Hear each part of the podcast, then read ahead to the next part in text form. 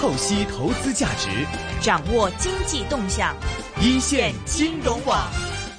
好的，又到了每周五下午的人工智能 AI 的环节。那么今天下午呢，我们继续是为大家请到的是粤港澳机械人产业联盟的总干事 Debra 来聊一聊相关的话题。下午好，Debra。Hello，大家好，我是 Debra。那 Debra 今天要给我们带来什么样的一个话题，跟我们好好聊一聊呢？哎，我们平常会去超级市场嘛？对，然后超级市场不是都会有不一样的货品啊？嗯然后可能你去买东西的话，你要去买呃日常用品，你就会去日常用品那一行嘛。嗯纸巾就会在日常用用品，对，然后都是整整齐齐的嘛。对。可，是现在可能我们呃 年轻一辈可能就比比较少，比较喜也不不是比较少，就是比较喜欢网购嘛。嗯哼，然后就可能碰到什么呃双十呃双十一。一啊，或者是什么呃很多不同的节日，有的没的，然后就会有就 在网络上面就会有很多呃折扣嘛，然后我们就很喜欢网购，然后越来越少去踏踏出真实的超级市场，嗯，然后原来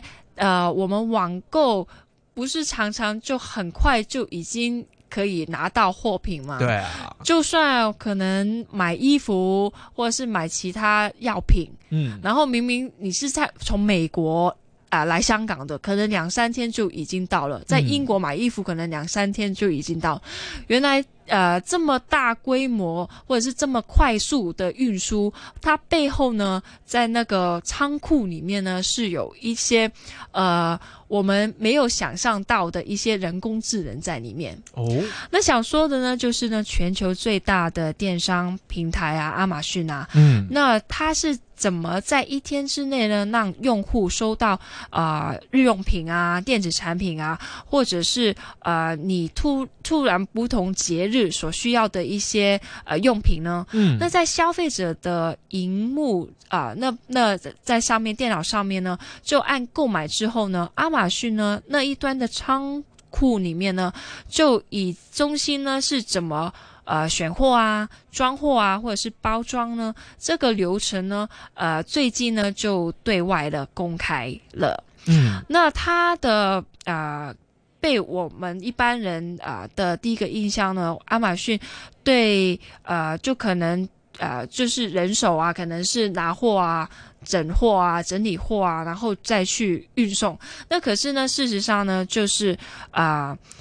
啊，他在仓库里面呢是没有特地啊、要把所有东西，像我们超级市场是呃每行是有不一样的呃货品是同一类的放在一起，而呢他们呢用的方式呢就是呃有货到呢就随便啊、有位置呢就放进去，嗯，然后呢啊、他用一个类似追踪的一个啊、方式。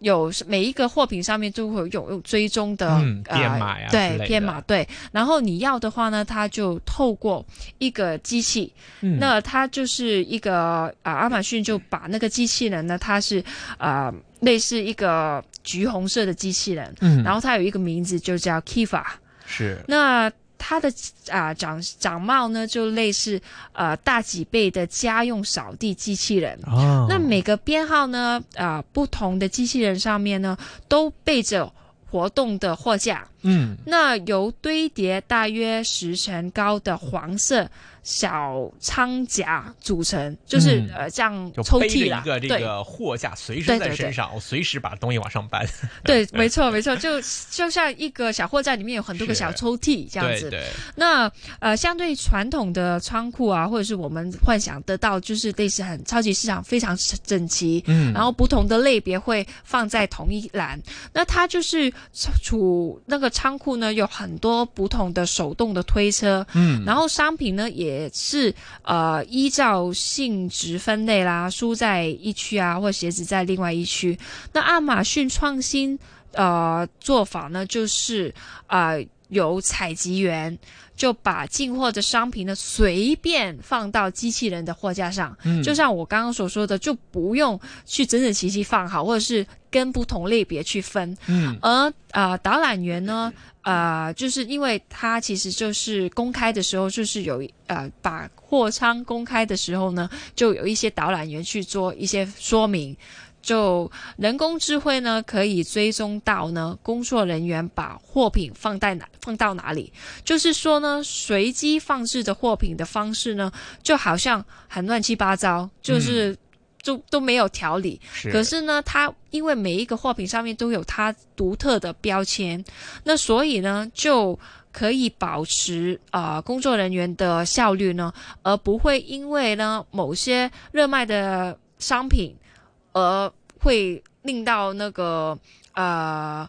呃，那个整理货源货货品的人员呢，有塞车的情况，或者是呢，令到呃包装的速度减慢。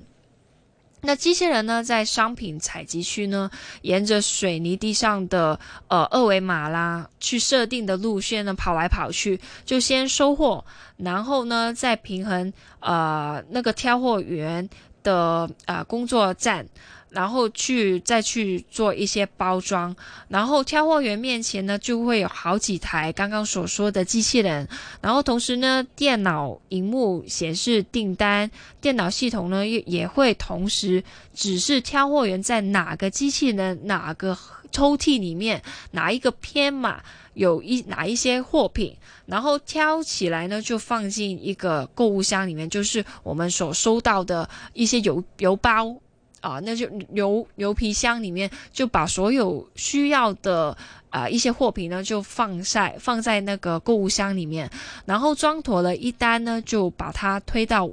运输带上面，就箱子一箱一箱，就是每一个订单做好呢，就把就运到下一个啊、一下一个站给下一个包装员这样子，所以基本上可能很多货仓现在都有自动化。的一个系统，或者是有自己的机器人。可是像他这样，可能有新货到就随便乱丢，或者是啊、没有特别去一个。啊，为了呃同一类去做编排的话呢，我觉得这个是非常非常方便，而且非常省时间。嗯，所以这个其实我一直之前一直有种感觉，我曾经在晚上十二点的时候，或者是很晚的时候，嗯我路过像 Seven Eleven 啊，或者嗯 OK 店呐、嗯就二十四小时营业的那些了，我看到很多年轻呐、或者是一些中老年的一些的便利店的员工啊，嗯，就很辛苦的在那边哦搬运一点东西。对，就是卸货啊，整理货啊，然后搬到店里面去啊，然后再分类摆到不同的地方去。当然，这个跟我们刚才聊的那个场景可能会有点不一样，因为嗯 Amazon 它可能是更大的一个货仓，对，它可能是在里面进行这样的一个呃分拣的一个动作。但是这样的一个系统啊，其实我们可能不仅仅是可以应用在像 Amazon 这样的货仓里面，其实包括其实在很多的我们的一些呃餐饮店里面，我们运的这个蔬菜。或者是这种菜品的分类，嗯或者是在便利店、在超市里面，那么很多货品的分类，其实这个都是一个非常繁复的过程。我们经常可以在超级市场里面看到很多的这个员工很辛勤的在那边哇搬运的一些货物，整理这些货，然后把它们分类摆到不同的货架、不同地点去。虽然说刚才我们看到那个 Kiva，它是一个机器人，只是把这些货捡到自己身后的架子上进行一个洗牌，但是我们从从他们当中这个技术啊，我们可以更发散来想。那比如说将来 可能在我们的这个超市的货架上，可以摆上类似 Kiva 这样的一些感应设备，或者是一些编码设备。嗯我们可以把这样的一个货架上的一个东西，跟超市里的这个每个货品进行一个编码的对应。嗯，那这样的话，其实之后可能我们只要借用像 Kiva 这样的机器人，它可以直接把货直接从我们的这个仓库里面就搬运到相对应的货架上面。其实这个对于我们的这样的一个这个工作人员来说啊，其实真的是省了不少时，省了不少力啊。对你刚刚这样讲，我就想到一个问题，就是是呃，便利人员可能常常会要看日期，对就是有一些过期东西就要用人手嗯，去把它挑出来。对可是有一个编码在上面的话，可能就直接可以拿出来。取到它的生产日期跟对保质期在什么时间，没错，就不用人手去看。对对对，就不止在那个产品上面，或可能就只有名字或者是价钱，嗯可能有一个生产日期，那它就可以省却很多员工上面又要要要去眼睛去 看它的日期到底到了没，然后这个也是方便的，除了在整理货嗯，的过程，而且在你去呃确保。呃所有货品是新鲜，嗯。没有过期，然后呃其实也是消费者的一些一种维护他们的一种权益。啊，对，所以我们很我有时候看很多这个超市啊，他们对于一些快到保质期的一些有折扣的产品啊，还是很过时的，在上面直接贴一个新的标签，哎甚至对。手写一个数字，写个八块，手写个六块，手写个几块。就有的时候就是，如果那个扫描去付款那个阿姨呢，她首先首先我们不能够自动付款，因为她这个价钱你要额外去改。对对对对 那对对，就有的自动付款都不行，然后你去到那边的话，可能有的那个收钱的、收银的阿姨，她可能还没有看清楚，没有看到，然后就直接逼掉过去了，然后自己还还要从头要跟她去改。争吵哎，这件事，哎，就是是有这个的，叫哦，某台刀，某台刀，再重新改。但如果说有这样的一个系统啊，我们可以就直接是找到每一个货品针对性的设定，因为我们不是针对某一样商品去做一个统一的标定，而是去针对每一个商品来赋予它一个标签，去对它进行一个针对性的一个信息的提取。这很容易嘛？我们看到其实社会上这么多的这样的一个收集讯息的工具，它可以追踪到我们每一个人、每一个这个事物的一个身份信息。其实要追踪到一件货，其实也不是很难的事情。像通过这样的一个东西追踪到每一个货，哪个货几点钟从哪里卖出的话，可能以后连发票都省了，我都知道。哎，嗯这个货，哎，我一逼这个码，我就知道，哎，它是曾经在哪个货架上，它是几月几号几点钟出货的，卖走的是过激的，都可以找到一个很准确的一个精准定位。嗯，所以我觉得这个呃这个技术啊，就目前我们来看，好像是应用在这个阿玛总的货仓里面，但是我们把这个技术。这个展开来想，其实未来的一个应用场景，它能够实现的很多便利性，或者是对我们生活带来改变，可以出现在更多的方方面面。所以说，我们当然很乐意看到这些这个新兴事物不断出来，但是我们不妨去畅想，把这些技术放到更宽广的一个应用场景去来探讨，会发现它可能将来对我们人类带来非常多的一个生活的改变。股票交易所鸣金收兵，一线金融网开锣登台，一线金融网。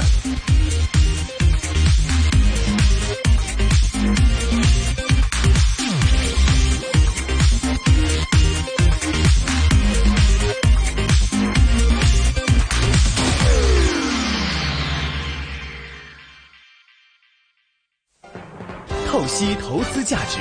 掌握经济动向，一线金融网。阿龙啊，嗯。你好像刚刚旅行回来，对不对？嗯，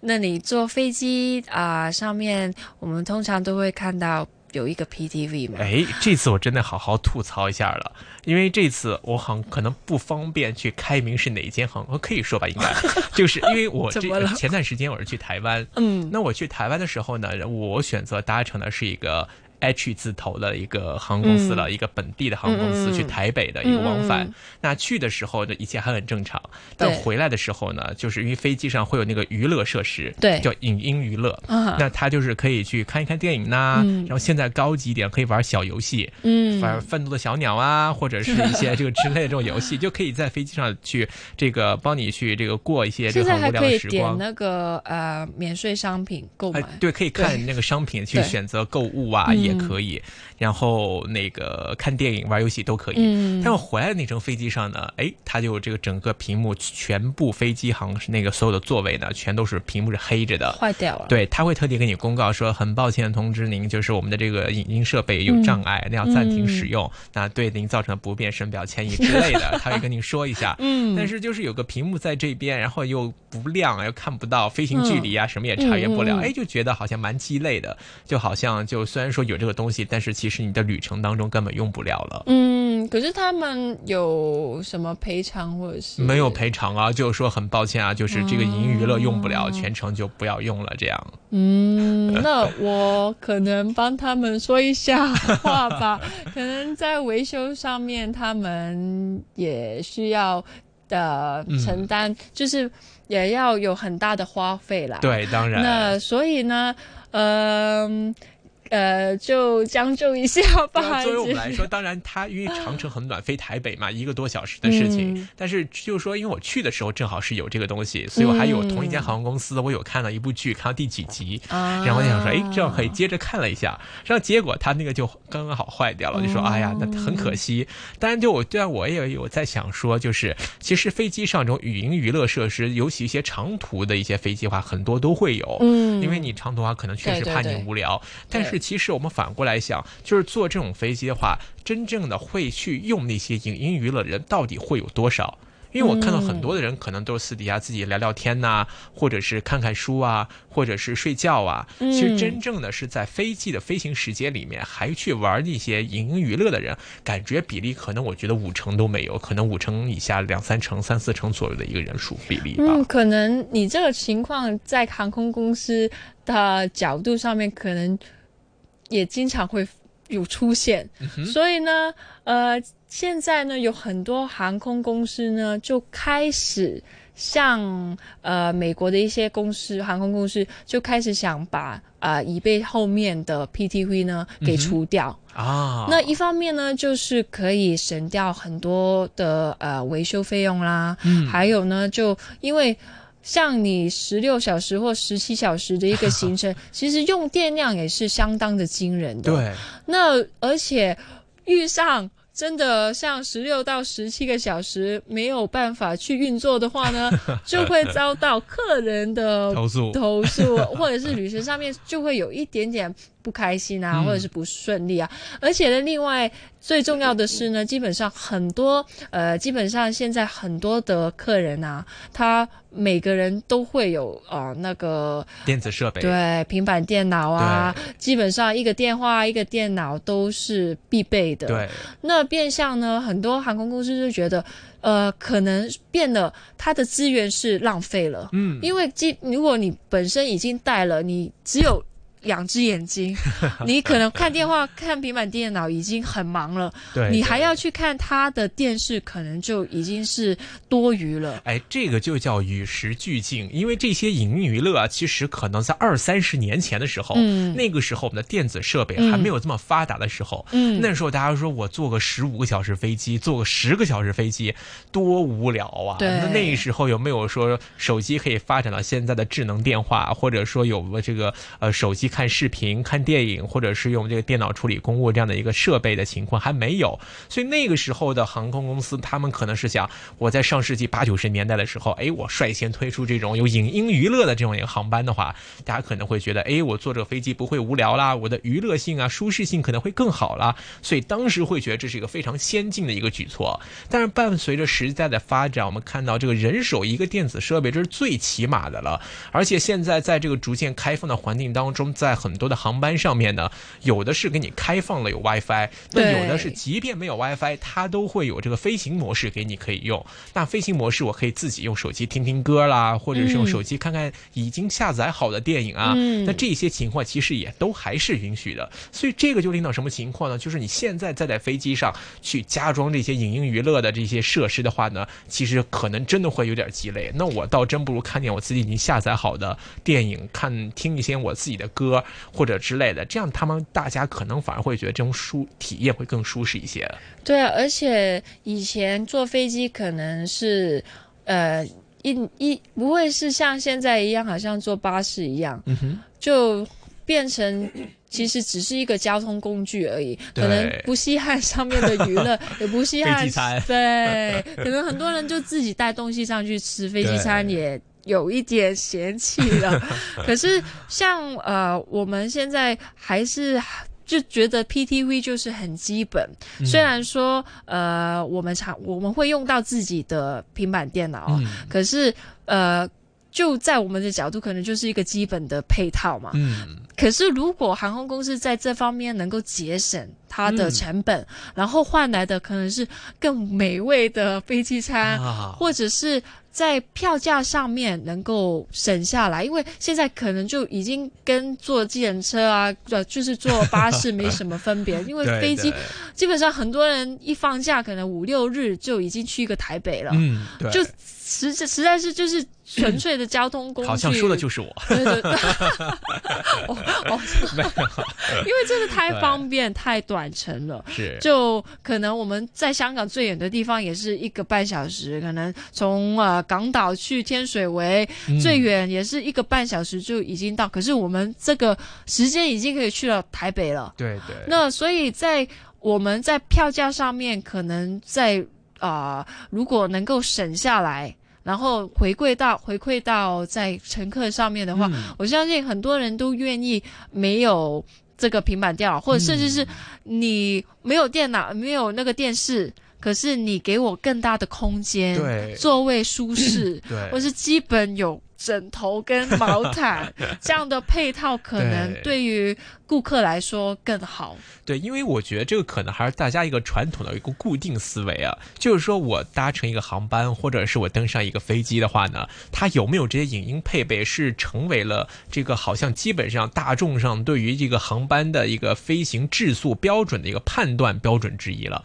好像觉得说。传统印象，大家觉得说，哎，我坐一个航班，哎，这个飞机很小啊，哎，这个飞机没有这个呃电小电视机在前面呢、这个航班好像没有那种遥控器可以操作插耳机的接口啊，就好像认为这个航班的这样质素不是很高，档次不是很高的这种感觉。嗯、对，但现在内的话陆机，对啊，内陆就你要一定要国际航班才会有啊，可能就大家会传统会有这种印象的感觉。但现在其实我们随着这个时代发展，这一块儿可能首先乘客他不会 care 这些了。嗯，第二呢，也是因为我们自身已经有更好的这样的一个媒体娱乐的一个平台，对不再需要在飞机上 还要去依靠飞机提供的这样的一个影音娱乐平台了。所以这个可能也是时代的一个变化。所以就像这个 Debra 提到，就是其实你与其把，因为你也提到这个要维护的嘛。你要花钱去维护，就对啊更新内容啊，然后里面不可能永远都是二十年前的电影啊，对，然后清洁啊，对啊、清洁，嗯。然后还有那个耳机啊，你要发耳机，很多都是一次性的，没错没错。所以这些的话，其实都是成本跟开销嘛。那不如把这个钱，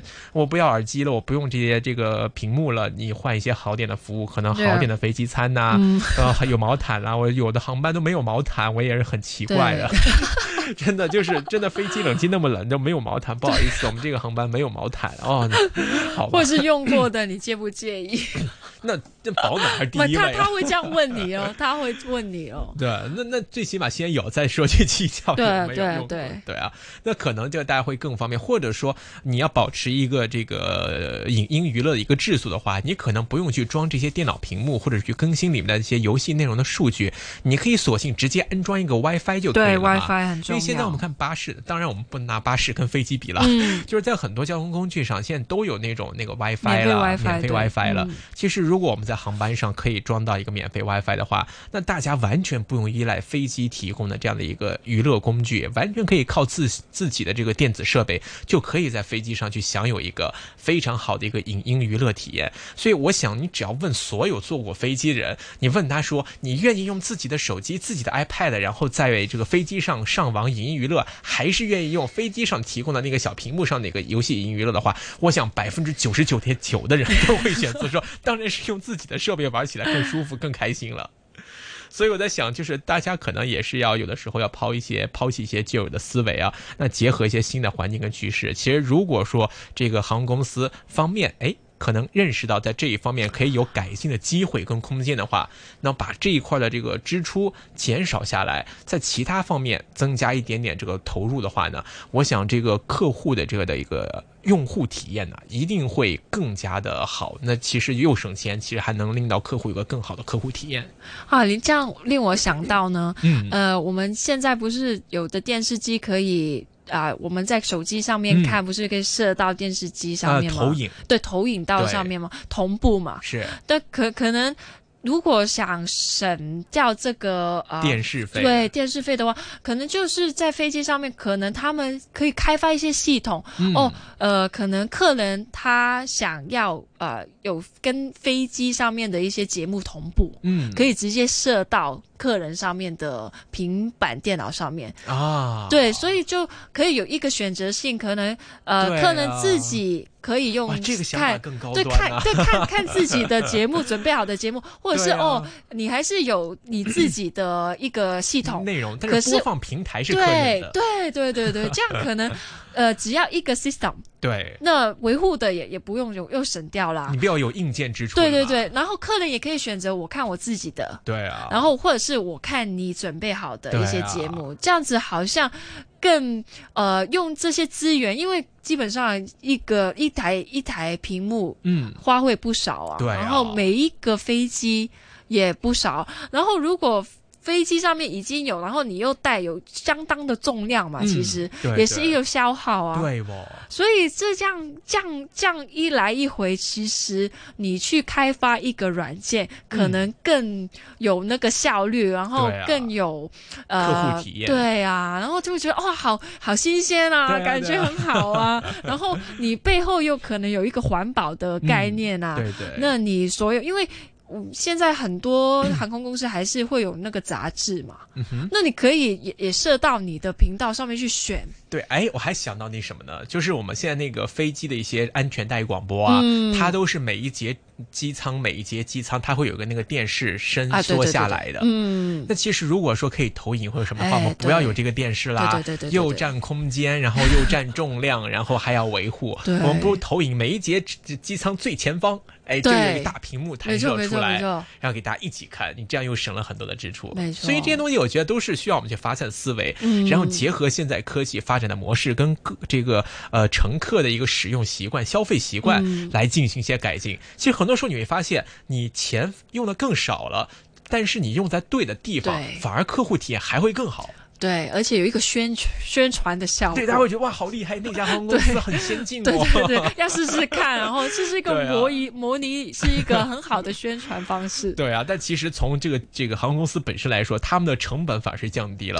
但是这个客户的体验反而是更好了。所以大家其实，在有的时候不要固步自封，好像都永远沉浸在说，哎，一定要有一个银设备，有一个屏幕在这边、才感觉高端呢、好像、有这种感觉。哎，我希望有航空公司可以听到我们说的话。对啊，说不定可能未来一年之后，我们再再做一些航班的话，有机会可以看到我们所想的这些这些真正带来的一些飞行体验的一些改变啊！相信这个不仅是对我们乘客的用户体验很好，那么相信对我们的成本也会有减少那，对航空公司的盈利来说，应该也会有些帮助了。好了，那么时间关系呢，我们今天就先跟 Debra 聊这里了，非常感谢 Debra 给我们带来的话题跟分享，我们下周节目时间再会了。拜拜。股票交易所鸣金收兵，一线金融网开锣登台，一线金融网。